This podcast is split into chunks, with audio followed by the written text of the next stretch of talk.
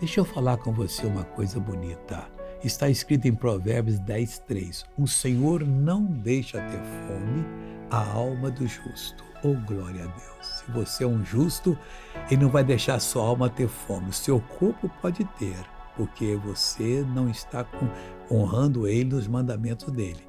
Agora, se você for justo, meu senhor, meu amigo, você, a sua alma vai estar farta de revelação. Mas o desejo dos ímpios, daqueles que esperam para Deus, ele rechaça, não quer nem saber.